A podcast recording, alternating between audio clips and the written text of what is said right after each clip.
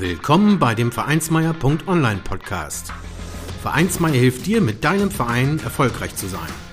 Wir schauen, was erfolgreiche Vereinsarbeit ausmacht, welche Tipps und Tricks Erfolg versprechen und wie du mit deinem Verein Erfolg hast.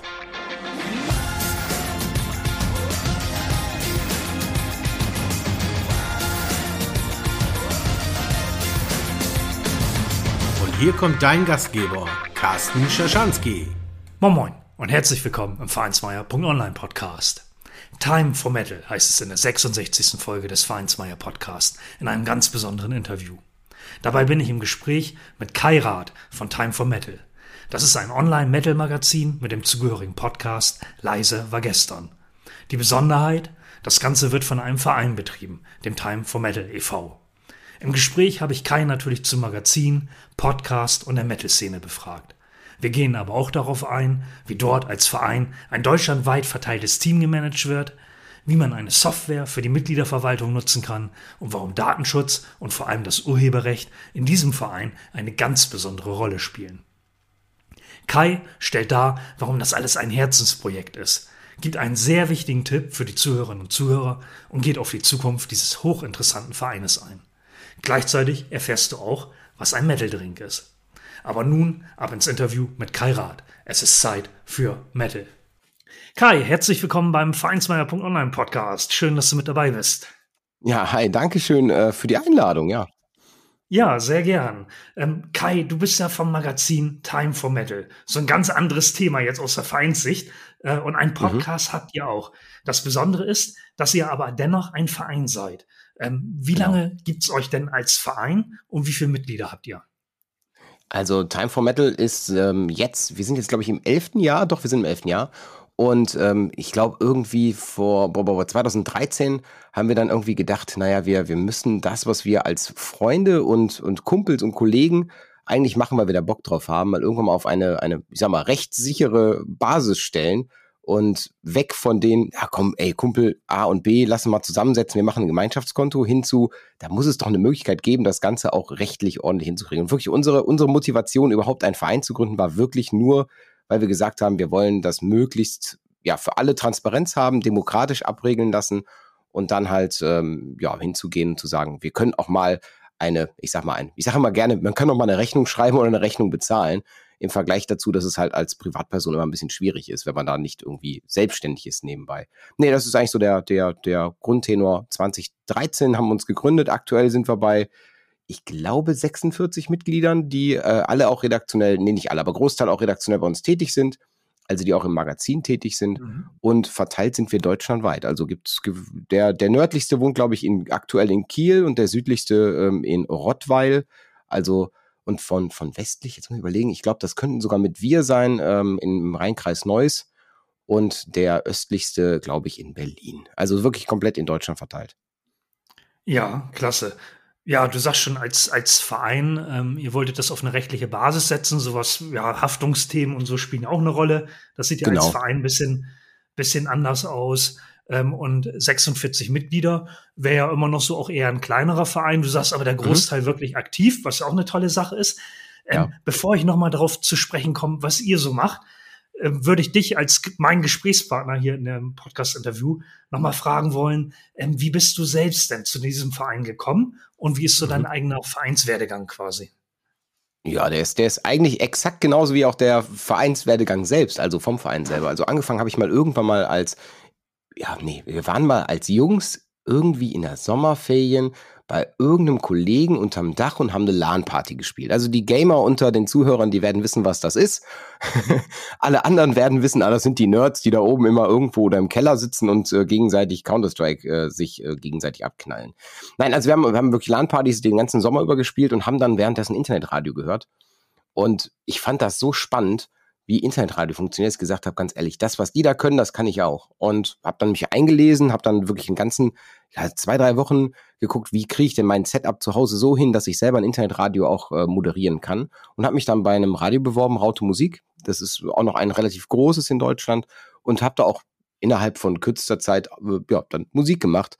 Das war aber mir dann auch irgendwo zu, ich sag mal, zu blöd, weil ich ja eher Rock und Metal höre und auch Rock und Metal gehört habe zum Zeitpunkt und wollte dann eher in ein Spartenradio rein und habe dann bei Radio Orange angefangen und ja, habe dann noch drei, vier, fünf andere Radios zwischendurch gemacht, bis ich dann irgendwann den René kennenlernte und dem, ich sag mal, die anderen Gründungsmitglieder von Time for Metal kennenlernte. Und dass wir gesagt haben, wisst ihr was, das, was wir jetzt hier als, ich sag mal, Mitglieder woanders gut hinbekommen und worauf wir Bock haben und das wir, was wir da machen, das können wir selber und das können wir selber noch viel besser. Und dann haben wir uns einfach zusammengesetzt. Das war in Duisburg in einem, in einer jungen WG, ja, das war noch so eine Studenten-WG, wo wir gesessen haben und äh, gegrillt haben, direkt an der ICE-Trasse. Keine Ahnung, ob ich es jedes Mal erzähle, aber direkt an der ICE-Trasse und äh, sind, sind dann in, auf die Idee gekommen zu sagen, wisst ihr was, morgen geht eine Seite online, übermorgen fangen wir an, Inhalte zu schreiben. Ja, und dann haben wir wirklich von jetzt auf gleich das gemacht und so demnach vom, von der Gründung an bin ich mit dabei. Und eigentlich auch, erst habe ich die Radioleitung gemacht, also komplett mich auf äh, die, die Verwaltung unseres Internetradios äh, darauf, darauf eingeschossen und spezialisiert. Da muss man halt wissen, dass man so, so Abgaben zu zahlen hat, so in die GEMA und GVL. Also einfach, einfach so irgendwas veröffentlichen darf ich nicht im Netz. Da muss man schon irgendwie gucken, dass ich da auch alle Rechte, äh, Rechte habe zu den Tracks, die ich da veröffentliche. Und eben auch dann dementsprechend bezahle, sodass auch die Künstler was daran, davon haben, dass das was spielen darf. Und dann haben, haben wir irgendwann mal gesagt, okay, es kam Spotify und Co. Und wer hört heute Internetradio? Es gibt leider nicht mehr so viele, äh, die Internetradio hören. Das wird immer weiter verdrängt von, von Streaming-Anbietern. Auch gar nicht, dass ich sage, dass, dass ich jetzt böse bin, dass es so ist. Aber ja, wir haben dann das Radio gecancelt und einfach vollen Fokus aufs Magazin gelegt. Und seitdem bin ich mit in der äh, ja, Chefredaktion mit dabei, kümmere mich um die technischen, um den technischen Background und also kümmere mich eigentlich um die gesamten Webseiten, darum, dass, dass wir mit Microsoft Teams im Hintergrund kommunizieren, also kümmere mich um die Lizenzierungen, schaue, dass wir die GEMA-Lizenz für unseren Podcast, den wir seit 2020 haben, ähm, ja, dass die auch mit bezahlt werden und dass da alles ordentlich läuft. Ja, und mache dann Termine und Co. Bin bei Konzerten, bei Festivals vor Ort, mache Live-Berichterstattung, Fotos, ja, Interviews in unserem eigenen Podcast und halt auch Rezensionen und News auf unserer Seite timeformetal.eu. Jetzt noch so als letztes so zu mir selber. Ich glaube, ich bin der, derjenige, der am, ja, ja, also nein, ich bin, glaube ich, einer derjenigen, die, die am meisten Lust auf immer wieder Neuerungen, Neuerungen, Neuerungen haben. Es gibt so ein paar Leute, man, man braucht alles in, in so einem Team. Wir haben so ein paar Leute, die sagen, okay, nee, ey, lieber wir, das, was wir kennen und das, was wir, was, was wir machen. Ich denke aber immer, Innovation, innovate or die, ne? also immer weiter, weiter, weiter. Mhm. Und deswegen bringen wir halt auch immer wieder neue Neuigkeiten, zum Beispiel Release-Kalender jetzt neu mit hinzugefügt oder dann haben wir ähm, ein ja, den, den Podcast selber, wie gesagt, seit einem Jahr erst oder wir machen jetzt auch Seminare im Verein, die wir auch online stattfinden lassen. Also es ist immer kunterbunt, es kommen immer wieder neue Ideen, die dann mit hinzu adaptiert werden. Ja, Wahnsinn. Also man hört schon raus, deine eigene Vereinsgeschichte ist also ganz eng dann mit Time for Metal e.V. verbunden, genau mit diesem genau. Verein. Und ähm, ja, damit bist du quasi im Verein groß geworden, beziehungsweise hast den Verein auch groß gemacht. Ähm, mhm. Wie kann man denn am besten beschreiben, was ihr als Verein macht. Also es gibt ein Metal-Magazin, hast du schon gesagt, mhm, und einen Podcast. Genau. Magst du einmal das ein bisschen ausschmücken, beschreiben, was ihr da genau habt und was euer Verein da leistet? Ja, sicher, sicher. Also ich sag mal, unser, wenn man das jetzt mal so ganz, ganz faktisch Verein und Vereinsziel, ich würde mal damit anfangen, ähm, weil ne, in der Satzung muss ja auch ein Ziel definiert sein. Also für uns, uns als erste, erster Fokus ist ganz klar, wir wollen die Kommunikation zwischen Fans und Bands aber auch zwischen den Bands selber äh, verstärken und verbessern.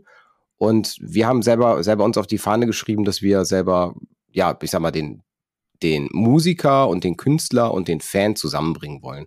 Und das betreiben dadurch, da, dadurch, um das, um das umzusetzen, um dieses Ziel irgendwo, ja, ich sag mal, in, in, in Stein zu meißeln, haben wir irgendwann mal gesagt, okay, wir machen ein, wir bauen ein eigenes Magazin auf, was ähm, ja wirklich, wirklich jetzt in den zehn Jahren auch wirklich an ein, ich, ich will jetzt nicht sagen, wir sind, sind äh, das Größte, sind wir auf gar keinen Fall, ja, aber wir sind ein, eines der deutsch, deutschsprachig größten Online-Magazine im Bereich Heavy Metal und äh, Rock. Und ja, wir machen den, den eigenen Podcast dazu. Wir haben im, innerhalb des Vereins kümmern wir uns halt um die Interviews.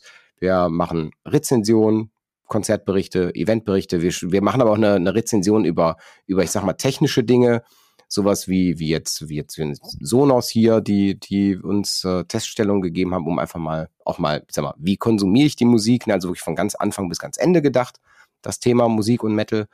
Und dazu gibt es so ein kleines, ich sag mal, Spaß-Herzensthema noch, das, das äh, heißt Metal Drinks.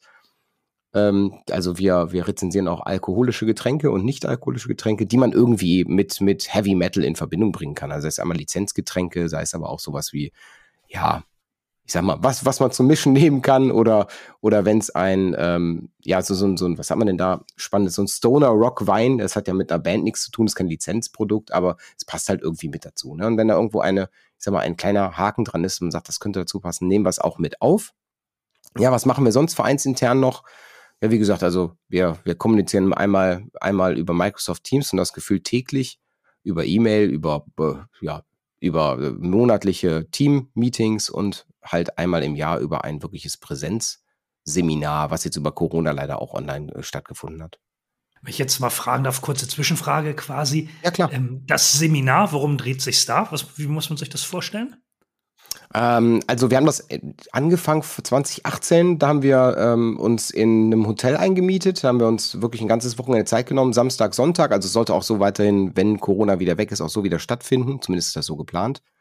Und da treffen wir uns möglichst so viel, so viele aus dem Team wie möglich, um einmal teambildende Maßnahmen zu machen. Das klingt immer so, so, so, so, ja, ich finde immer viel zu hoch. Das ist ja kein teambildende Maßnahme, man sagt, man geht abends mal ein Bier trinken, aber das, das ist echt wichtig, weil wenn man deutschlandweit verteilt ist, ist, ist das schwierig, auch persönliche Bindung, persönlichen Bezug zu Leuten zu bekommen. Ähm, oder halt auch mal ein paar Wehwehchen zu verstehen. Ne? Also wenn, wenn irgendjemand äh, sagt, ich kann gerade nicht, ich habe gerade keine Zeit oder ich bin gerade äh, voll eingebunden, das klappt. Also man kann viel offener miteinander reden, wenn man einfach mal irgendwo abends zusammen privat gesessen hat und nicht nur gesagt hat, wir haben ein Ziel, was wir gemeinsam verfolgen. Also wenn es immer das, was der Fußballverein hat mit seinem, ähm, ja, mit seinem Vereinslokal, wo man dann nach dem Spiel noch auf dem Bier da bleibt, das können wir halt schwer machen, wenn wir deutschlandweit verteilt sind. Und das ist, das tun wir einmal da beim Seminar nach. Aber auch setzen wir uns zusammen und machen das sehr, also ich persönlich empfinde das als sehr professionell, dass wir uns zusammensetzen und äh, Ziele fürs nächste Jahr definieren. Schauen, wir sind die Ziele vom letzten Jahr gelaufen, was haben wir überhaupt das letzte Jahr über gemacht.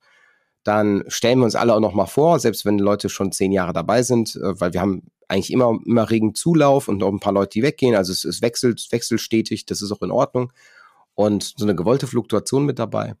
Und dann ist eben wichtig, dass man, dass man sich einfach kennenlernt, weil ich, wir, wir denken immer selber, ähm, je besser ich den, den Gegenüber kenne, desto besser kann ich auch mit demjenigen arbeiten, beziehungsweise auch, ja, auch auf, auf, auf Bedürfnisse eingehen. Und das ist, das ist gerade in einem Verein, wo jeder das macht, ehrenamtlich, worauf er Lust hat. Und ist, ist das halt super wichtig. Ist das einfach total interessant zu wissen, okay, was habe ich für Persönlichkeiten da? Mit wem kann ich eigentlich was umsetzen? Wer hat worauf Lust? Und wo passt, ist bei uns natürlich genre-technisch super interessant. Jemand, der, der Black Metal hört, der hört kein Rock. Ja, also das sind, das sind einfach, wir haben im Metal und Rock ist es so so breit gefächert, was die was die Untergenres angeht, dass es nicht so simpel ist, einfach zu sagen, jemand der Metal hört, hört Metal. Da wird geschrien, da wird ge, wird gebrüllt, was auch immer.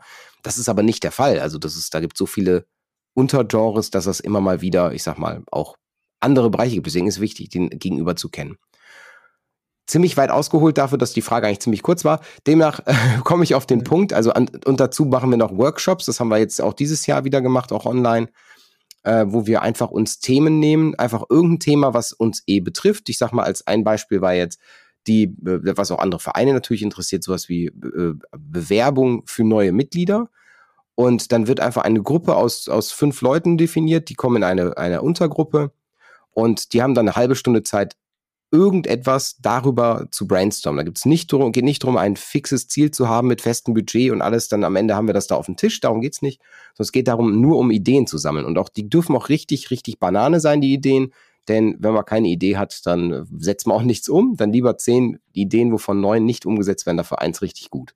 Und so, so gehen wir dann eben daran, dass man eben bei so einem, bei so einem Workshop dann am Ende das umsetzt und sagt, okay, welche Themen sind da rausgekommen? Werde fünf Minuten darüber referiert, was, was pro Gruppe gemacht wurde.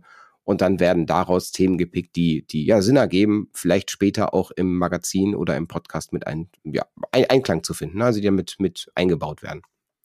Ja, also ist das quasi ein internes Seminar, genau das wollte ich wissen. Genau. Äh, was ihr als Teambuilding nutzt, um euch da jährlich zu treffen und auch so ein bisschen Vision fürs nächste Jahr, ein Leitbild zu schaffen und das eine andere Thema, was euch bewegt, ähm, kreativ zu sein. Ja, und dann ähm, beim Fußballverein gibt's Bier und bei euch gibt's Metal Drinks.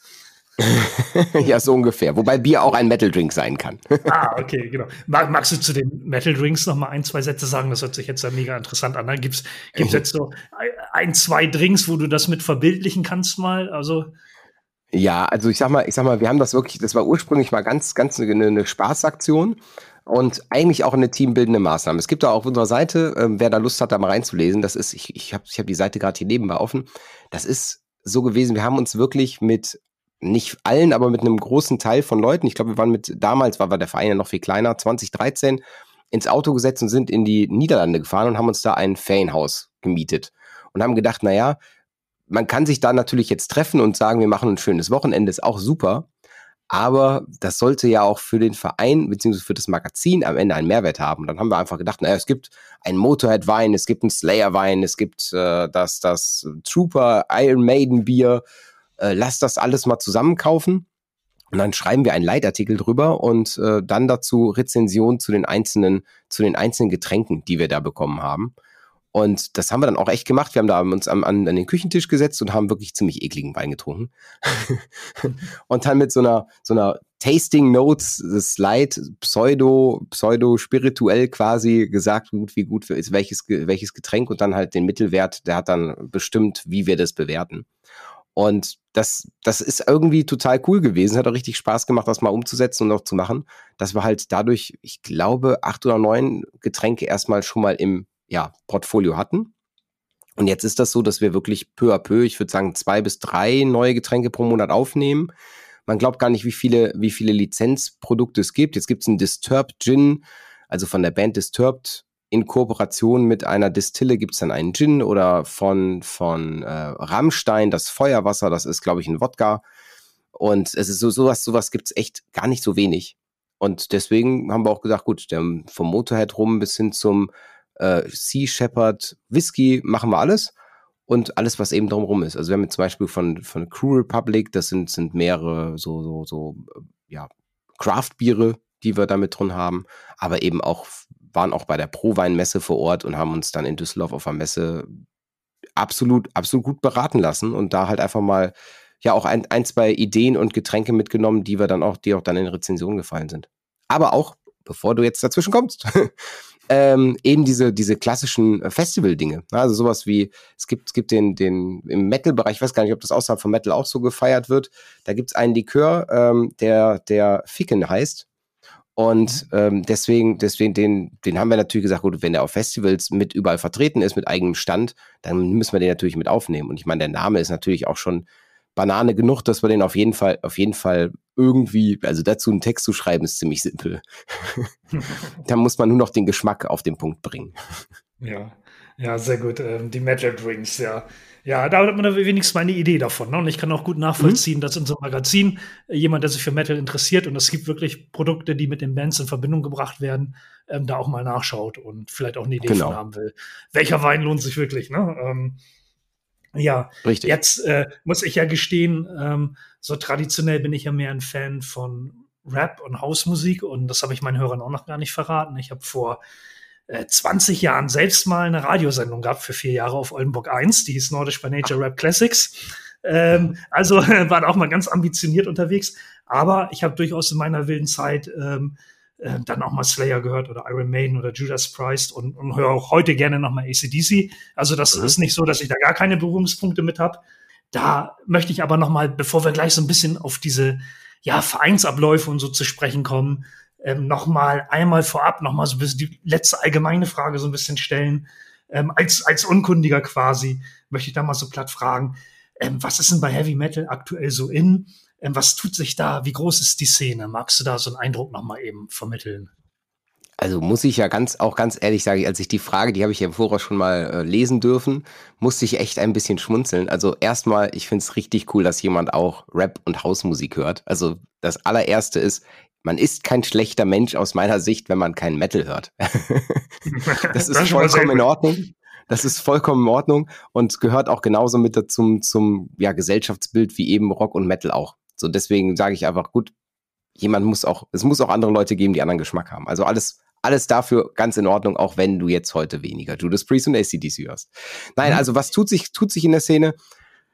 Huh, das ist so aus der Szene selber betrachtet ein bisschen schwieriger, finde ich. Das ist so eine der Fragen, die, die, die sehr allgemein gehalten sind. Und ich würde auch eher sagen, dass das, was da gerade absolut problematisch ist, ist leider Gottes Corona. Ich glaube, dass das kann, können die meisten meisten aus der Szene ähm, bestätigen. Also das, was sich gerade wirklich tut, ist, dass sich das so gut wie keine Konzerte und Festivals stattgefunden haben. Also man merkt, die Szene versucht sich gerade wieder aufzurappeln und macht da, wo es eben geht und auch Respekt an, an Veranstalter, die gerade Gelder in die Hand nehmen, um, um Veranstaltungen zu organisieren, die die vielleicht gerade gar keine Daseinsberechtigung oder gar keine, also Daseinsberechtigung aufgrund von, von Corona, ne? Ähm, also die, die wirklich mit jedem, jedem Fünkchen Hoffnung noch irgendwie was auf die Beine stellen wollen, versuchen die Kultur weiter zu retten. Deswegen, also größten Respekt da in dem Bereich.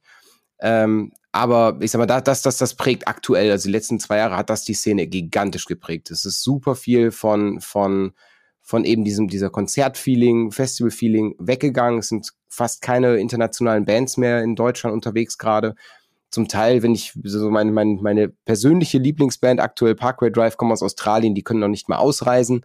Also die haben ihre gesamte Welttournee abgesagt und so. Also das, das ist wirklich, das würde ich sagen, das ist gerade Key-Thema in der Szene.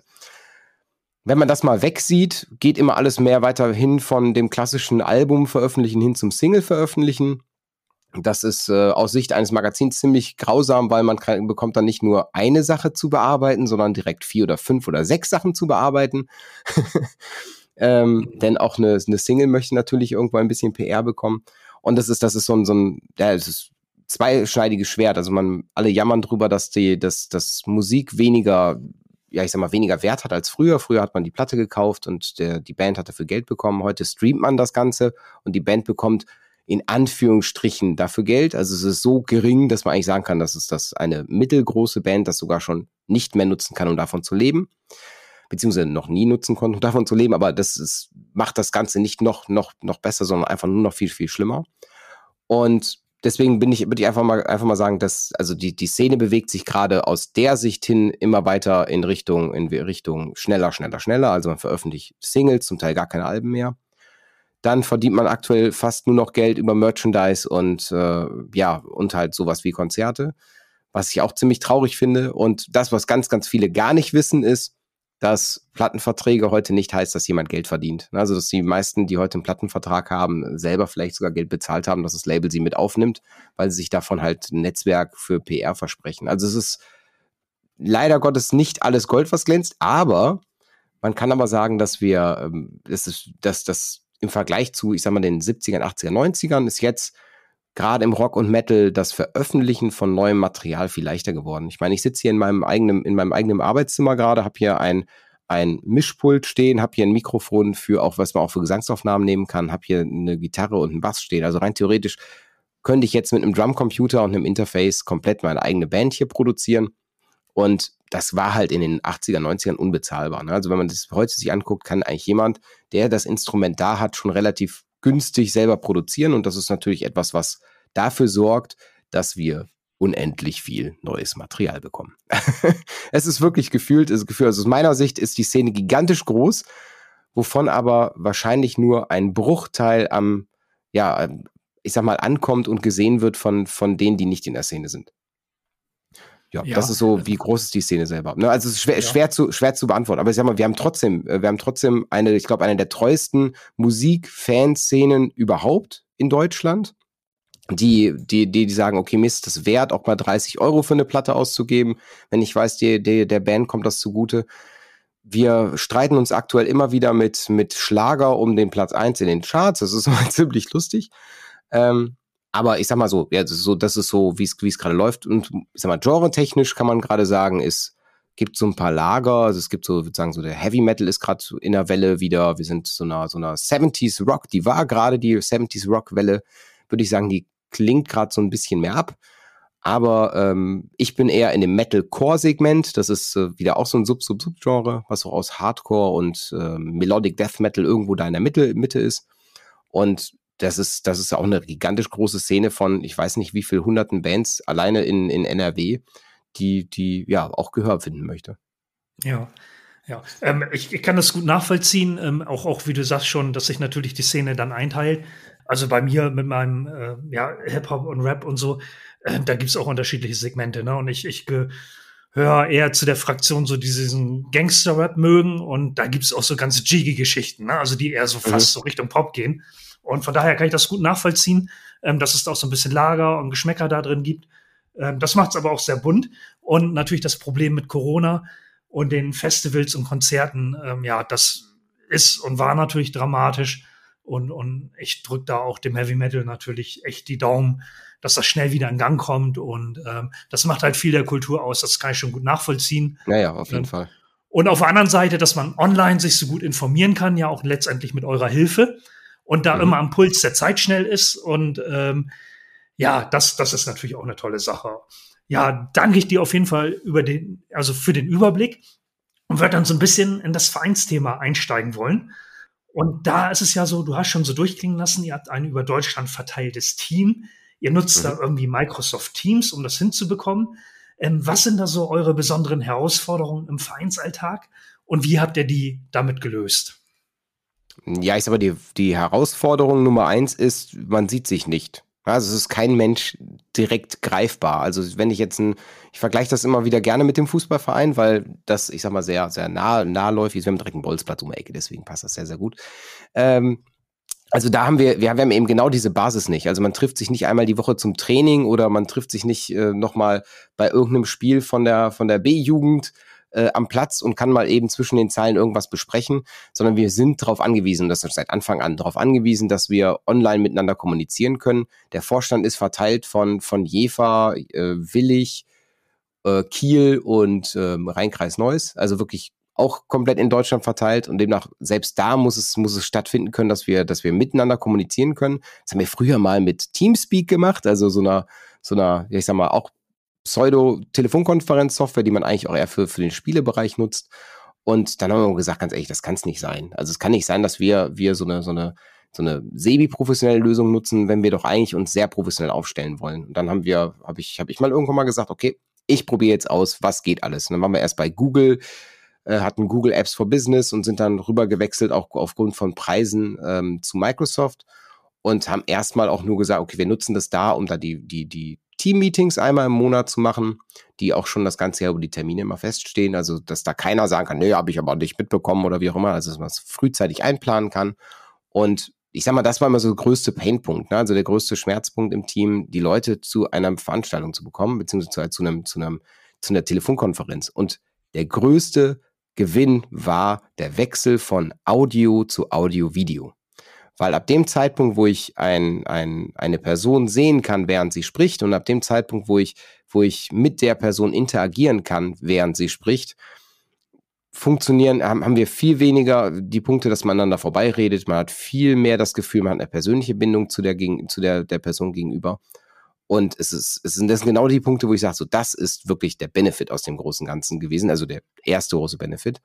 Und dann haben wir einen zweiten Punkt weg, wegfallen lassen, der eigentlich äh, ein Forum war. Wir haben erst unser, weil ich meine, wenn wir Rezensionsmaterial bekommen von einem, von einem Label, bekommen wir zum Beispiel, sagt, sagt irgendeine Plattenfirma, sagt zu uns, ey, hört mal, wir haben ja 15 neue Veröffentlichungen, wollte denn dazu nicht eine Rezension schreiben? Und dann schicken die uns quasi das Material direkt zu. Und das muss ja intern verwaltet werden. Also muss ja geguckt werden, okay, wer bekommt was, wo sind welche Deadlines einzuhalten, weil wir arbeiten da ja auch mit, mit Leuten, die daran Geld verdienen und die uns etwas umsonst zur Verfügung stellen. Und das, was wir nur als Gegenleistung liefern können, ist ein Artikel beziehungsweise das Versprechen, dass wir es machen oder eben nicht machen.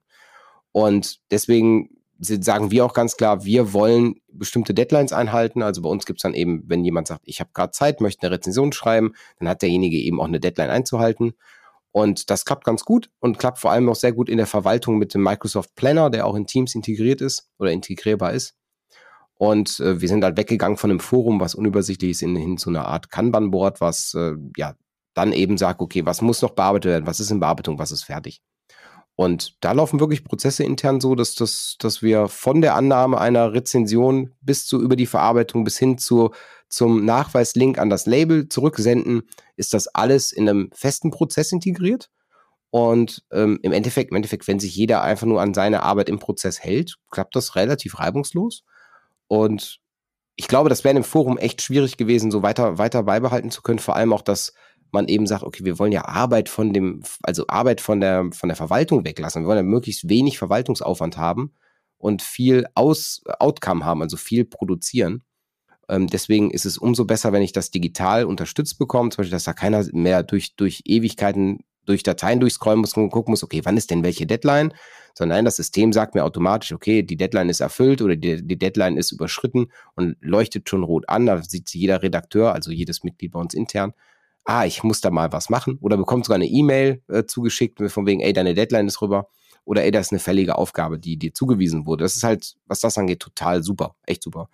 Und da, ähm, ja, natürlich der Chat, der da drin funktioniert, hilft uns, was Datenschutz und Co. angeht. Also es braucht keiner irgendeine Handynummer oder eine private, private Adresse oder eine private E-Mail-Adresse, um mit anderen zu kommunizieren im Team. Ähm, ich kann direkt mit der Handy-App einfach auf jemanden anschreiben, wie, wie WhatsApp. Und ähm, ich bleibe aber komplett vereinsintern. Und ich habe die komplette Verein, vereinsinterne Verwaltung dadurch. Also wer kann mit wem in welchem Team arbeiten, wer hat welche Freigaben, welche Berechtigungen, das kann ich darüber komplett steuern. Und trotzdem ist es so, dass, dass ich auch kostenfrei von A nach B mit dem anderen über die Internetleitung halt auch telefonieren kann. Und das ist, das ist super Benefit für uns gewesen. Ja, gut, gut nachvollziehbar. Ähm, bei einem Forum stellt man sich das ja wirklich so vor. Ja, man kann das kommunizieren, man kann das teilen, jeder kriegt seine Aufgaben, aber irgendwie guckt da jeder auf alle mhm. Aufgaben auch der anderen mit, ne, um seine eigenen zu finden. Und wenn ihr ja. dann so eine Software einsetzt, wirklich, äh, wie du schon sagst, so kanbanartig, dann sieht jeder seine eigenen Aufgaben, kann sich darauf auch fokussieren. Äh, man kann Workflows dahinter haben, dass es dann auch mal eine Erinnerung gibt oder so, wenn da was überschritten wird. Ja, das ist, ist gut nachvollziehbar, wie ihr davon äh, profitiert. Ähm, mhm. Ihr habt ja, das hattest du im Vorgespräch erwähnt, ähm, eine weitere Software im Einsatz für die Mitgliederverwaltung. Ähm, das genau. ist Software von Bool. Was macht ihr denn da und wie unterstützt euch da die Software? Ähm, also ich sag mal schon mal schon mal nochmal nebenbei, also wir sind nicht gesponsert, dass ich das hier so erwähne.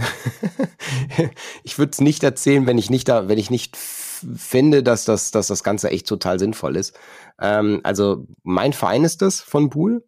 Und es ist eine komplett auch online funktionierende Software, die, die einmal unsere Kontoverwaltung macht. Okay, wir haben jetzt, wir haben jetzt ein Vereinskonto ähm, klar, wo der Vorstand Zugriff drauf hat und wo auch dann der Kassenwart dementsprechend auch eine, eine Kassenprüfung machen kann oder Belege zusortieren muss. Und da ist es so, dass die, die, die über die Software selber kann ich komplett von der von der Kontoverwaltung, also einmal, wann sind welche Beiträge rein und rausgegangen, kann ich darüber verwalten, kann auch sagen, wie hoch sind die Beiträge, kann SEPA-Mandate direkt in der Software eintragen, passend zu einem Mitglied. Also ich würde, wenn jemand bei uns jetzt neues Mitglied wird, kann ich, kann ich einfach das Mitglied bei uns anlegen in der Software, kann die Kontodaten, die in dem Mitgliedsantrag mit, mit drin stehen, kann die da auch in der Software mit einpflegen, kann sagen, okay, bitte SEPA-Mandat, äh, SEPA-Mandat wurde hiermit bestätigt, das liegt hier vor. Und dann kann, kann wirklich für uns die, die komplette Verwaltung am Ende über die Software laufen. Ich sehe einen grünen Haken, ob, der, ob das Mitglied bezahlt hat, ja oder nein. Ähm, ist natürlich immer so eine Sache, die wichtig ist, weil wir sind, ich meine, wie jeder Verein wahrscheinlich von den Mitgliedsbeiträgen total angewiesen, was, was das Finanzielle angeht. Und demnach ist alles, alles Gelder hinterherlaufen der größte Horror gewesen. Das haben wir früher gemacht, dass wir gesagt haben, bitte, bitte macht einen Dauerauftrag. Das, das äh, klappt dann bei 50 Prozent. Die anderen 50 Prozent rennt man hinterher. Und seitdem wir das auf SEPA umgestellt haben, war das eine total große Erleichterung. Dazu hilft mir diese Software auch Jubiläen rauszufiltern, Geburtstage rauszufiltern. Ähm, ich finde da die Kontaktdaten von allen, hab, kann auch dann, wenn ich, wenn wir, ich meine, als Magazin selber, wir haben einen Server, den wir benötigen für die Webseite. Ähm, als Beispiel, dem, der muss natürlich bezahlt werden, also dass ich dann dementsprechend auch die passenden Belege direkt den passenden ähm, Buchungen auf dem Konto zuweisen kann und dann am Ende einfach nur mit einem Export an Steuerberater das rausgeben kann. Also demnach, ich spare mir eigentlich, spare mir eigentlich relativ viel Papierkram, ähm, dadurch, dass ich das alles im Voraus oder halt live im Lauf, laufenden Betrieb mitmachen kann. Und ich könnte theoretisch, wir sind nicht, nicht, äh, nicht ähm, gemeinnützig, muss man dazu sagen, könnte theoretisch auch verschiedene Steuerklassen eingeben, ähm, von wegen, was ist jetzt Wirtschafts Wirtschaftszweck, was ist nicht Wirtschaftszweck. Das ist ja gerade bei einem, bei einem gemeinnützigen Verein notwendig. Und dass man eben so die, die Kassen voneinander trennen kann, das ist da alles, alles technisch schon möglich. Und ich persönlich bin davon total überzeugt, dass das uns äh, auch sehr viel Transparenz gegeben hat, weil es gibt einen Login für, für zum Beispiel jedes, jedes Mitglied und auch für jeden Vorstand. Und demnach brauche ich nicht auf irgendeine Bankseite, muss mich da nicht 15 Mal äh, registrieren und noch irgendwelche Daten hinterlegen, sondern kann wirklich live innerhalb dieser der, der Vereinssoftware eben mal kurz den Kontostand prüfen eben mal kurz schauen, ist denn die folgende Rechnung bezahlt worden? Eben mal kurz, ne, also dieses, ich kann vom Handy aus am Strand in an der Ostsee oder an den, äh, auf den, im, im Hotel WLAN äh, auf Kuba, kann ich mal eben schauen, geht es dem Verein wirtschaftlich, also, also finanziell, monetär, äh, so wie ich es denke. Ne? und dann dafür ist natürlich ist total super, vor allem aus Vorstandssicht. Ja, ähm, ja, wir haben jetzt gesagt, das ist die Software von Bool, aber auch nochmal eben dazu gesagt, es gibt natürlich auch andere gute Software, die das können. Und der wichtige Punkt daran ist, dass so eine Software quasi euch bei der Mitgliederverwaltung mehr Übersicht verschafft und gerade bei diesen finanziellen Dingen auch viel automatisiert und man nicht an zur Bank selbst hinrennen muss. Ähm, genau. Ähm, das ist halt für jeden Verein, der da vielleicht noch nicht ganz so weit ist, die Botschaft. Man kann das automatisieren, mehr Transparenz schaffen, mehr Übersicht bekommen und da hilft das eben wirklich und da seid ihr einfach ein gutes Beispiel dafür, ja. Ja. Und selbst wenn, wo du eben sagst, wir sind ja eher ein kleiner Verein, wir sind wahrscheinlich im Vergleich zu, zu den, also es gibt natürlich auch Vereine mit, mit vier, fünfstelligen Mitgliederzahlen. Ich sage aber, gerade bei einem kleinen Verein ist es, ist es sogar noch viel, viel interessanter als bei einem ganz großen. Bei einem ganz großen habe ich natürlich auch andere Hebel, andere Dinge, die ich brauche. Da, da, da reden wir von, da, da ist so eine Software, glaube ich, eh schon Standard.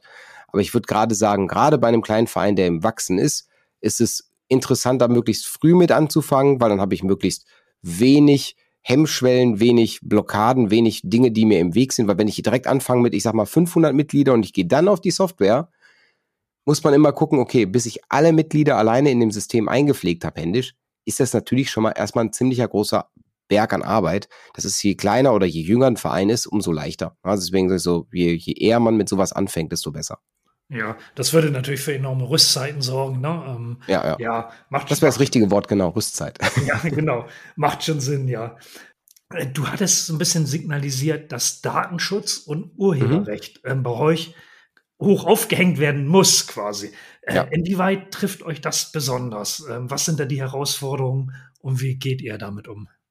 Na, ich sag mal, Datenschutz und Urheberrecht ist leider ein Thema in, in Deutschland. Ich weiß gar nicht, ob wir in anderen Ländern da überhaupt, äh, also ob wir, wir, also ich, ich kann das gar nicht einschätzen, ob wir sehr hoch gestochen sind, was Datenschutz und Urheberrecht angeht, oder doch eigentlich normal sind. Ja. Darf ich da ähm, kurz einen Zwischensatz zu machen? Ja, klar. Ähm, das ist ja die EU-DSGVO. Ne? Das Exakt. heißt, das gilt für ganz Europa.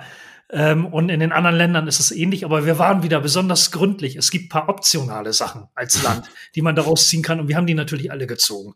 Ne? Natürlich. Ähm, ja, ne? aber ansonsten gilt die natürlich EU-weit, ähm, aber nicht jedes Land hat die so tough ausgeprägt wie wir, ja. Aber das so als kurzer Einschub.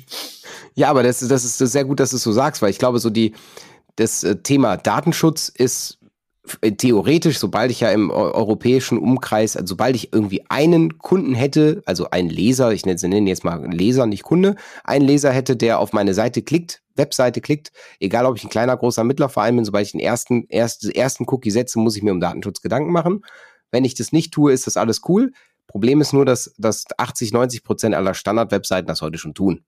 Und deswegen komme ich gar nicht dran vorbei, das zu machen. Dazu kommt, dass wir datenschutztechnisch uns Gedanken machen müssen. Wir verwalten ja äh, personenbezogene Daten von jedem Mitglied. Da kommen wir auch nicht dran vorbei. Dann bei jeder Verlosung, die wir machen, haben wir, müssen wir irgendwo auch Adressdaten sammeln, um auch die Verlosung am Ende raussenden zu können. Ansonsten macht das Ganze ja keinen Sinn. Und Adressdaten wäre ja da auch eine E-Mail.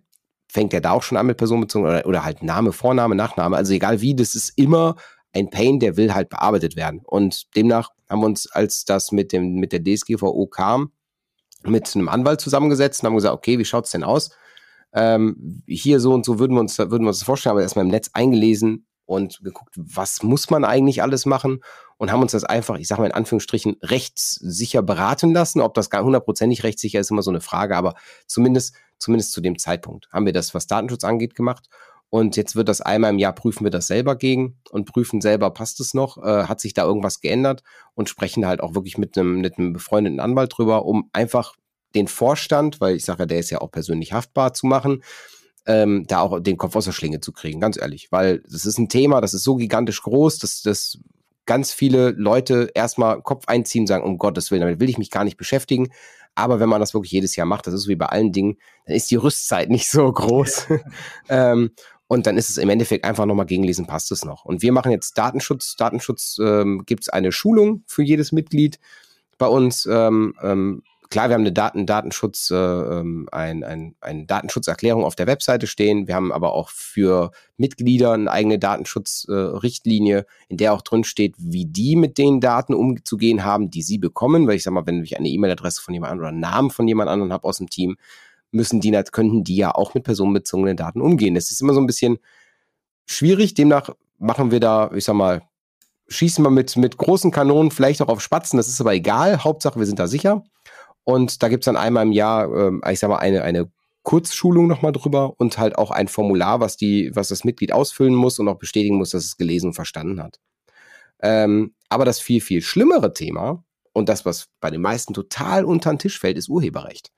Mhm. Und das ist das, was ein Verein, ich meine, Datenschutz ist hoch angehangen, ja, aber ich sag mal, man ist aktuell, zumindest habe ich nicht das Gefühl, nicht äh, an dem Punkt, wo, wo, wo viele kleine Vereine abgemahnt werden, wenn da mal ein Malheur passieren sollte. Ja. Ähm, es sollte natürlich trotzdem so der Fall sein, dass man das sicher macht, aber ich sag mal, ich, ich sehe die, die wirtschaftlichen Risiken beim Urheberrecht noch viel, viel, viel, viel höher. Ähm, weil, ich sag mal, wir haben eine Vereinswebseite, wir haben eine Website, wir haben, glaube ich, über 60.000 Bilder bei uns im Portfolio aktuell. Und äh, natürlich, wir machen ja Live-Fotografien Live und äh, bekommen von Labels und Promo-Agenturen Material zur Verfügung gestellt. Klar, dass wir dann auch viele Bilder da haben, aber wer garantiert mir denn, wer der Eigentümer wessen Bild es ist und wer garantiert mir denn, dass das Bild auch genutzt werden darf bei uns? Und wir haben wirklich, und da mussten wir, das mussten wir leider, kann ich auch ganz offen ehrlich erzählen, das mussten wir ziemlich hart lernen. Wir hatten einen ein Redakteur bei uns, der ähm, ein Bild von einer Band genommen hat und ähm, hat halt die, den, die Band selber gefragt, hat den, den Sänger gefragt, der hör mal, ich habe hier ein Interview mit dir gemacht, mach das Bild, würde ich gerne bei uns verwenden. Darf ich das machen? Und der Sänger hat gesagt, ja klar, nimm das Bild, gar kein Problem, kannst du ja von meinem Facebook-Profil nehmen. Und wir haben das wirklich schriftlich, schriftliche Korrespondenz, dass der Sänger uns bestätigt, dass es in Ordnung ist. Da sagt ja jeder erstmal, wow, alles cool, die haben, die haben nachgefragt, das ist safe, derjenige auf dem Bild hat es bestätigt. Ja, ja, die Sache ist, der Sänger hat aber gar keine Erlaubnis, das Bild für andere Zwecke zu, zu benutzen als für die Facebook-Seite. Weil als das Bild gemacht wurde von dem Fotografen, wurden die, äh, die Fotorechte nur dafür weitergegeben. Das heißt, wir bekamen dann ein nettes Schreiben vom Fotografen mit der Bitte darum, ähm, Regress, Regress zu zahlen. Und nachträglich zu lizenzieren. Und wenn man jetzt überlegt, man hat eine, eine Vereinsseite, die vielleicht schon fünf, sechs, sieben Jahre alt ist, da sind immer mal wieder irgendwelche Bilder hochgeladen worden, das ist einfach mal vielleicht auch unbedarft, weil man es nicht anders wusste, ähm, Bilder verwendet wurden. Da hat man echt viel nachzu, nachzuarbeiten, um dann dagegen zu prüfen, sind die Credits genannt, sind die Namen vom Fotografen mit im Bild, sind die, ne, wer haben wir, haben wir wirklich die Rechte dazu? Ja, nein. Und das sollte sich jedes, jeder Verein wirklich, wirklich fragen weil das kann teuer werden. Ich sag mal so als ein Beispiel, wenn man da so, so eine, so eine, ja, wenn man sich so im Netz ein bisschen einliest, bekommt man eigentlich so zwischen 50 und 5000 Euro pro einzelnen Bild kann das am Ende wirklich, wirklich kosten, wenn ich das, äh, wenn ich da nicht drum, also mich drum bemüht habe und nicht geschaut habe, dass das ordentlich ist. Und am besten ist dann auch noch, und am schlimmsten ist dann auch noch, wenn dann der Fotograf nicht mal genannt ist bei dem Bild, ähm, dann geht's eher in die hohen Preise. Deswegen sage ich so, da mussten wir auch hart lernen. Seitdem haben wir auch eine Rechtsschutzversicherung für sowas. Seitdem kümmern wir uns auch selber darum, dass wir, dass wir alle Bilder ganz ordentlich, auch ordentlich benennen. Und äh, da gibt es auch feste Angaben innerhalb des Teams. Und wir haben eine ähm, einjährige Schulung, die es einmal im Jahr gibt, dass wir wirklich alle Mitglieder im Punkto Urheberrecht schulen. Und da haben wir auch einen befreundeten Anwalt, der für uns diese Schulung macht. Ähm, und das läuft dann auch online und am Ende muss jeder bestätigen, dass er dabei war, das gelesen hat und äh, verstanden hat. Ähm, denn es ist ja schon, es ist ja schon, ich sag mal so, so ein, ein super Beispiel, was, was ich noch mitgenommen habe aus dieser Schulung war, wenn man ein Bild vom Eiffelturm macht, darf ich das veröffentlichen. Wenn der Eiffelturm aber währenddessen blinkt, darf ich es nicht. Weil diese künstlerische Darstellung ist ein urheberrechtlich geschütztes Kunstwerk. Und wenn ich Bilder davon veröffentliche, müsste ich eigentlich den Künstler fragen. Es ist total Banane. Also so Dinge, die sind, sind sowas von, von schwierig in leichte Punkte zu fassen. Da gibt es so viele um Ecken und Kanten, dass, dass wir erst gesagt haben, ich lösche alle Bilder, wenn man die hört mit Bildern. Aber das kann man natürlich bei, bei einem audiovisuellen Medium wie einer Internetseite oder einer Facebook-Seite echt schwer machen. Deswegen, da sollte man sich auf jeden Fall Gedanken drum machen. Da sollte man ordentlich, ordentlich auch durchgehen, sich da vielleicht auch einmal Rechtssicherheit äh, mal mal einholen, also mal gegenfragen, mal einen, Medien, einen Anwalt für Medien, Medienrecht mal auch anfragen. Die sind eigentlich alle relativ, also die, mit denen ich jetzt Kontakt hatte, relativ auch offen dafür. Und wenn man als Verein dahin kommt, die wissen ja selber auch, dass man keine, kein Budget von 5, 6, 7, 8, 9.000 Euro für sowas hat. Ähm, also ich weiß, wir konnten da wirklich einen sehr, sehr fairen Deal aushandeln und ähm, haben dann uns beraten lassen. Und das war, was das angeht, für uns natürlich vor allem als Vorstand dann etwas, dass wir wieder in Ruhe schlafen konnten. Ja, ähm, ich kann das gut nachvollziehen. Also das eine ist, ich finde das wichtig, dass du das auch so betonst, weil mhm. es betrifft wirklich alle Vereine. Ähm, wenn ja. ich jetzt denke, äh, bei uns als kleiner Fußballverein zum Beispiel, da wo ich ehrenamtlich engagiert bin, kann man das noch in den Griff kriegen? Also muss sich dessen auch bewusst sein. Ne? Man darf nicht einfach irgendein Bild einstellen. Ähm, aber man kann natürlich bisschen mehr eigenes Material verwenden. Aber ich will auch für die Zuhörerinnen und Zuhörer einmal betonen, wenn man jetzt auf eure Seite schaut, bei einem Metal-Magazin, da sind natürlich Plattencover, Bandfotos, ähm, irgendwelche Tonspuren und Snippets und dergleichen. Ihr habt das natürlich massiv externes Material und ja. da auch gut, dass du sagst, man muss da seine Prozesse haben, man muss sich absichern, man muss das ordentlich kenntlich machen und ähm, dann geht das schon, ne? aber es ist eben wichtig, man muss da sensibel sein. Ja, also ja. gut, dass du das auch noch mal so hochgehängt hast, auch in diesem Interview.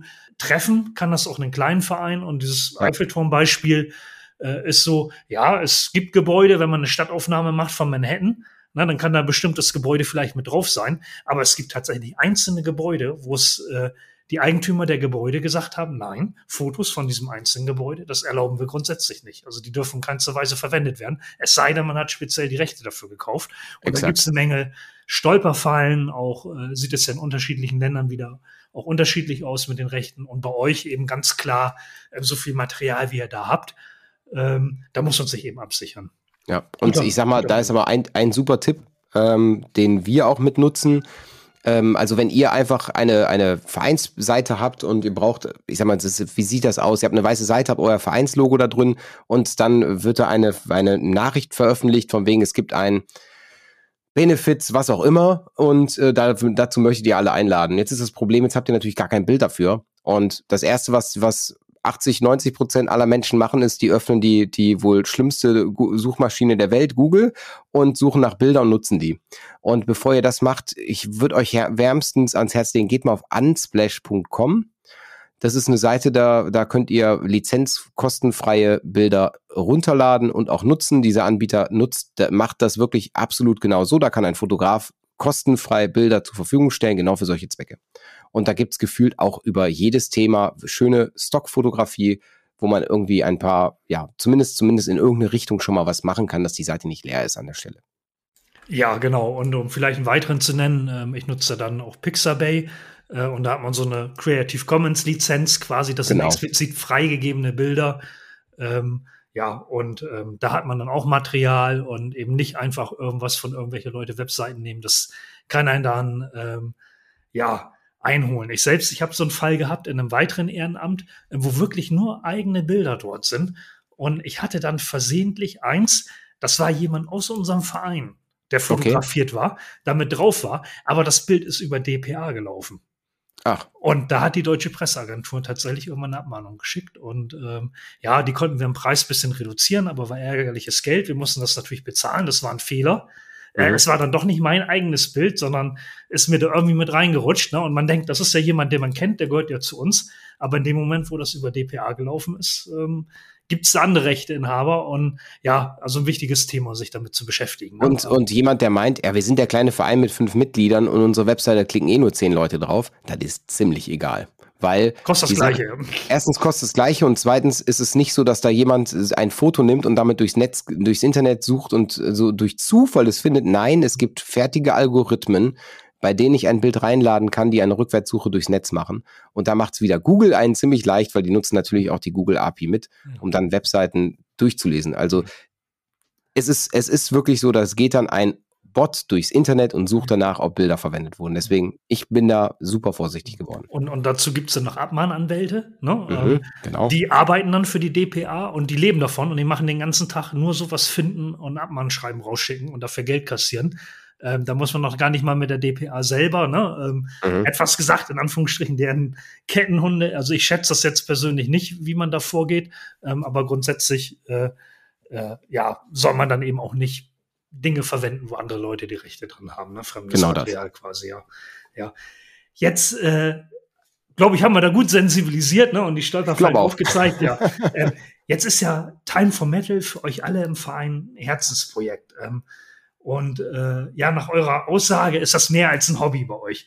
Ähm, wie macht sich das so bemerkbar im Vereinsalltag? Wie tickt da euer Verein? Und ähm, was ist dann das Besondere bei so einem Verein wie eurem, wo das dann so ein Herzensanliegen ist?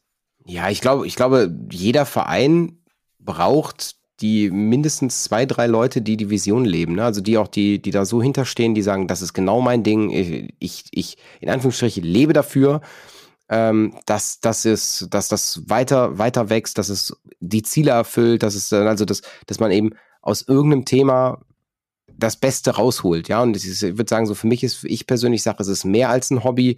Allein aus dem Grund, weil wenn man gegenrechnet, wie viel Zeit es in Anspruch nimmt, ist es jetzt nicht von wegen, ich bastel mehr, bastel ein, ein, eine Modelleisenbahn und wenn die fertig ist, dann ist, dann bin ich damit durch, ne? Ähm, ohne jetzt selber mal damit Ahnung zu haben. Und damit habe ich jetzt gerade ziemlich abgestempelt für jemand, der Modelleisenbahn macht. Aber ist auch ein cooles Hobby. Soll jeder machen, was er mag. Nein, aber für, für mich ist es so, wir haben wir haben Leute dabei, die investieren wirklich bis zu acht Stunden täglich gegengerechnet in das Hobby. Wow. Und ähm, ist auch bei manchen Punkten gar nicht anders machbar. Ich zum Beispiel mach, mach das Hobby ja auch, ich sage, es ist so, dass wir, wenn wir zu einem Konzert fahren und einen Konzertbericht schreiben, heißt es nicht, dass ich die Band mag, die ich mir da angucke. Ne? Also das ist halt ähm, dann zum Teil echt auch Leiden für das, für das Projekt, aber es ist, es ist, es ist es, ich mache das wirklich, also ich persönlich kann ja wirklich nur von mir sprechen, von, von, vom, zum Beispiel vom René sprechen, der auch im Vorstand ist. Ich weiß, wir machen das Ganze, weil wir einfach wirklich Bock drauf haben und sehen, unsere interne, intrinsische Motivation liegt darin, dass wir das Ganze noch größer hinbekommen, dass wir in, das, wir haben vor elf Jahren gesagt, wir können das besser und wir haben es mehrfach bewiesen. mhm. Und das ist so jedes Mal äh, ein, auf ein neues, wo wir sehen, es gibt jemanden, der bewirbt sich bei uns und will bei uns in der Redaktion mitschreiben. Und ich, ich sitze dann und denke so, wow, wie genial, wie geil ist das denn? Ne? Und ähm, jemand findet auch unser, unsere, äh, unsere Werte, unsere Ziele toll. Und das ist, das sind so, so die Dinge, wo ich auch sage, so, das ist, das ist bei Weitem mehr als nur das, das Hobby, was, was ich zum Beispiel auch noch habe, zu sagen, ich gehe zwischendurch mal laufen oder Fahrrad fahren oder treffe mich mit Kumpel zum Kartenspielen. Da bin ich nicht so mit dem Herzen dahinter wie, wie jetzt, wie jetzt bei dem, bei dem Hobby. Also wirklich nicht. Hm. Ja, spannend. Ich kann das sehr gut nachvollziehen. Ich komme aus einem kleinen Fußballclub mit 170 Mitgliedern. Mhm. Und es gibt auch Fußballclubs, ne, auch hier in nächster Nähe. Die haben 1800, 2200 Mitglieder. Und die haben eine Jahreshauptversammlung, da sitzen 50 Mann da, ne? weil jeder ja. sieht das so mehr als Dienstleister. Und wir hatten jetzt unsere Jahreshauptversammlung letzte Woche mit einem 170-Mann-Club und da sitzen 50 Mann da. Auch, ne? Und ähm, ja, weil das Familie ist. Ne? Weil sich jeder genau. so eng mit verbunden sieht. Andere, also die Leute bleiben eben auch, wenn die nicht mehr Fußballer sind und mit den Knien nicht mehr können. Und wir haben auch extra Programm für diese Leute. Und dann gibt's dann Dartspielen und Knobeln und und und. Und ähm, ja, das macht eben dieses enge familiäre, äh, wo die Leute ihre Leidenschaft haben. Dieser Zusammenhalt ist ein anderer. Der Verein ist nicht nur der Dienstleister.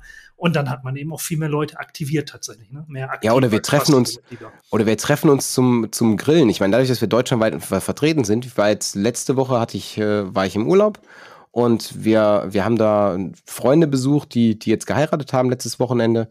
Und das war halt in Norddeutschland. Ich meine, wie gesagt, ich komme aus, komme aus NRW und wir waren in der Nähe von Kiel und da wohnen, wohnen eben auch Leute, die bei uns im, im Magazin tätig sind. Und da war hieß einfach, ach, ihr seid da, ja, weißt du was, wir grillen abends, kommt doch einfach rum. Und dann waren wir aber nicht nur, nicht nur wir vier, also die zwei Pärchen vor Ort, sondern auf einmal saßen wir da mit sechs Leuten. Oder mit acht Leuten. Nee, wir waren sogar eins, zwei, drei, vier, fünf, sechs, acht Leute. Und das ist, das ist, das ist so, wo ich sage so, super, das ist total klasse. Da treffen sich wirklich alle, die nehmen sich dann die Chapter Nord, ja, mhm. äh, treffen sich dann alle, die da aus der Gegend kommen und, äh, und nutzen einfach, dass man, dass man sich mal sehen kann. Das sind so, so Dinge, ich sag so, das ist halt viel mehr als nur dieses, dieses, ja, wir schreiben, schreiben einen Artikel. Ja, also das ist, das hat damit ja gar nichts zu tun. Es ist viel Socializen, viel Netzwerken, viel nette Leute treffen. Und das ist, wie du es gerade eben auch sagst, das ist eben wie so ein bisschen wie der erweiterte Familien- und Freundeskreis. Ja, und ich möchte nochmal äh, einen Stein für die Norddeutschen brechen. Ne? Ich komme ja nun auch aus der Bremer Ecke. Äh, wir sind vielleicht auf, aufs erste Hören ein bisschen wortkarg, ne? Aber äh, wenn man uns kennt, dann weiß man, ne? da wird auch viel gesprochen. Und äh, da ist nett und da wird zusammengehalten und äh, man kann feiern und äh, ja, ne? Also der soll sich von dem Eindruck nicht sagen, täuschen lassen, genau. Der Norddeutsche will einfach nur sagen, yo. Genau, also es ist ja so, man sagt ja hier Moin, ne? Und äh, nur morgens sagt man Moin, Moin höchstens, ne? Also wenn du hier mittags zu jemandem Moin, Moin sagst oder nachmittags, dann denkt er, du willst ein Gespräch aufzwängen, ne? nein, nein. Das wird ja am Rhein, im, Rhein, im Rheinland ist das, ist das ganz, ganz was anders. Da redet man ganz anders.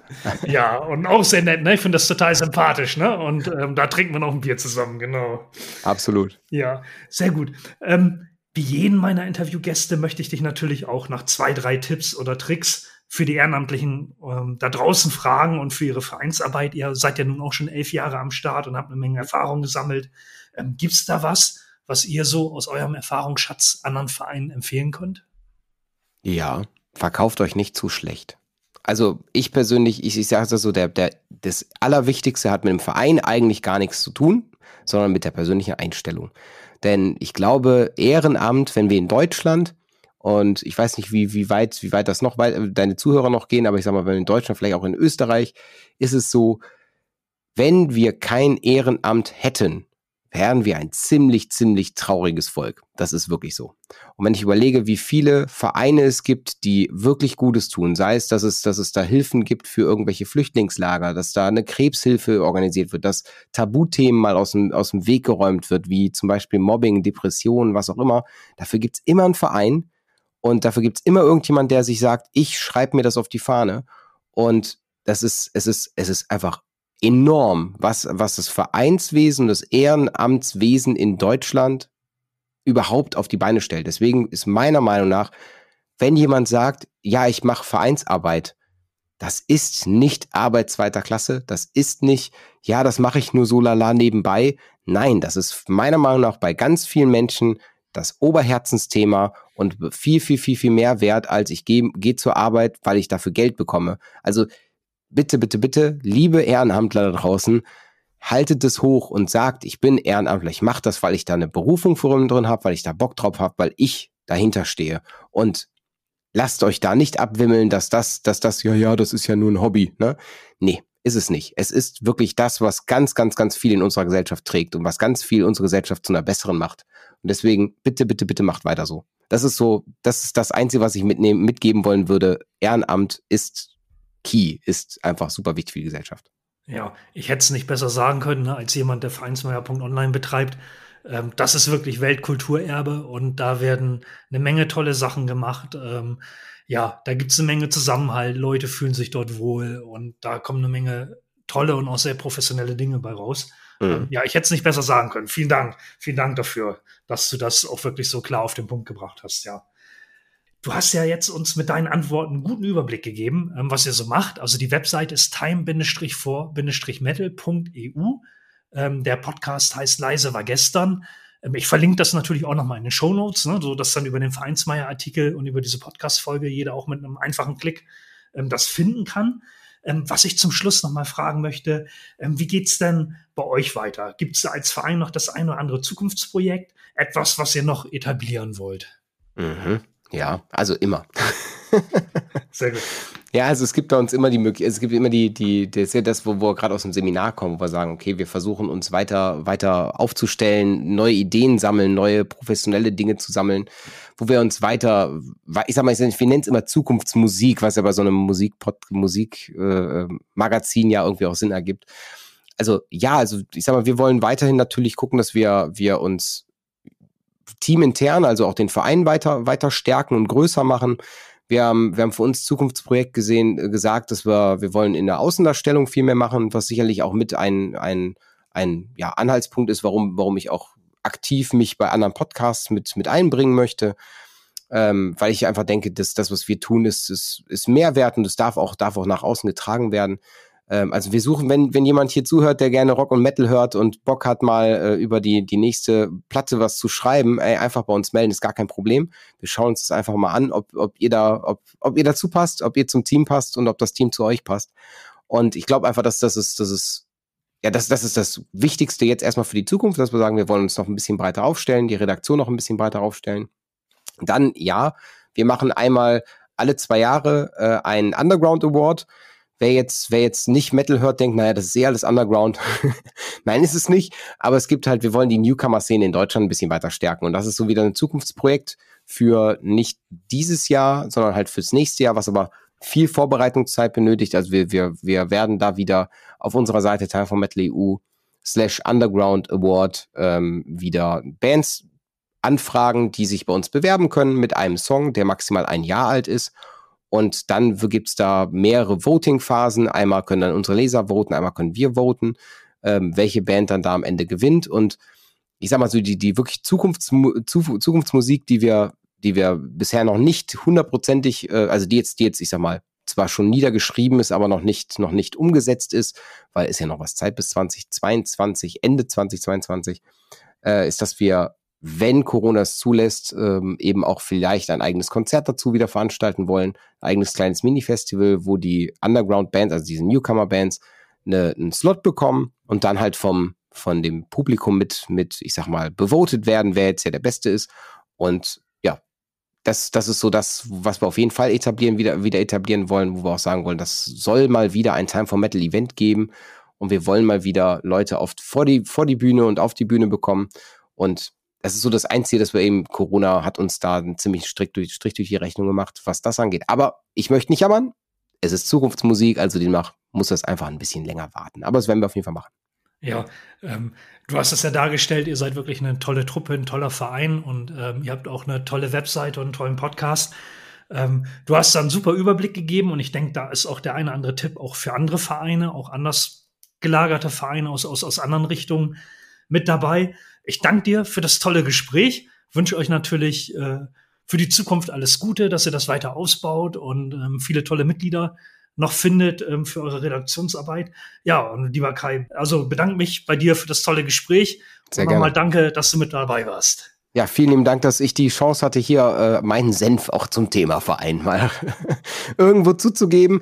Und äh, ihr lieben, ihr lieben Hörer, also wenn ihr Bock habt, noch ein bisschen Slot frei habt, dann äh, ja leisewargestern.de oder überall, wo es Podcasts gibt, gibt es auch unseren Podcast und da könnt ihr auch meine Stimme wieder hören und die vom Kollegen. Danke dir für die Zeit, dass du, äh, dass du dir die Zeit genommen hast, mich hier mal auszuquetschen. Hat mir Spaß ja. gemacht. Vielen Dank. Also schaut und hört vorbei. Ja. Dankeschön. Cool, danke. Ciao, ciao. Vielen Dank, dass du den Vereinsmeier.online Podcast gehört hast. Wenn es dir gefallen hat, hinterlasse doch eine 5-Sterne-Bewertung oder markiere Vereinsmeier.online bei Facebook, Twitter, Instagram oder Steamit mit einem Gefällt mir. Vielen Dank für deine Unterstützung. Und höre gern wieder rein, wenn es darum geht, in und mit deinem Verein erfolgreich zu sein.